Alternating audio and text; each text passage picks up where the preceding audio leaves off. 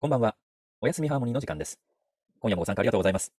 東京都大田区からコナと雪降ってるがお送りしています。今日は早朝から、もみ取りの仕事をしてきました。仕事って言っても、あのーある、まあ、農農家ではないですね。ただ家庭菜園のレベルでもないですよね。300坪の土地3つぐらいの田んぼから取れたお米を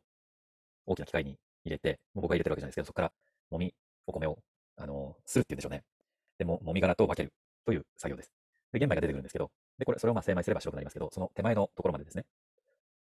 で、30キロが1つの袋に入っていて、それが、えー30袋ぐらい、30袋ぐらい、それをまあ運ぶんですけど、なかなかできない経験で、ただまあ朝から動いても、もう今にも僕も眠りそうなんですけども、なんと言いますか、あのちょうど去年の今ぐらいの時に僕は埼玉の坂戸っていうところに、一旦、あの、ウィークリーマンションみたいなのを借りて、3ヶ月半ぐらい滞在してたんです。で、向こうに移動して1週間目か2週間目ぐらいの時に声をかけてもらって、一つに声をかけてもらって手伝手伝わせてもらったんですけど、でこういう、これってすごく難しいですよね。その、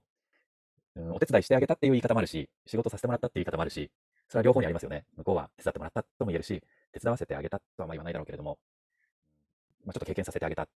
難しいですよね、これってね。いちご狩りなんかは、いちご、えー取る人がお金を払っていちごを取るわけで。まあ何が言いたいかというと、こういうのを手伝わせてもらうと、そこの仲間にちょっと混じれるような感じがしますよね。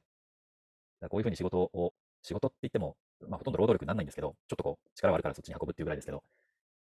頼んでもらえた時ってのは本当にチャンスで、やっぱり向こうも頼んだ以上、なんかいろいろ一生懸命教えてくれるし、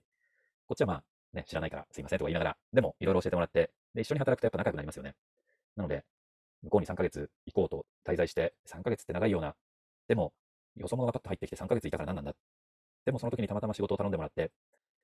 一緒に汗を流すみたいなことをやれれば、ちょっと仲良くなりますよね。というので、非常に記念する、そのイベントだったんで、今年も呼んでもらえてよかったなという感じで、一層仲良くなれたなと思っているんですけども、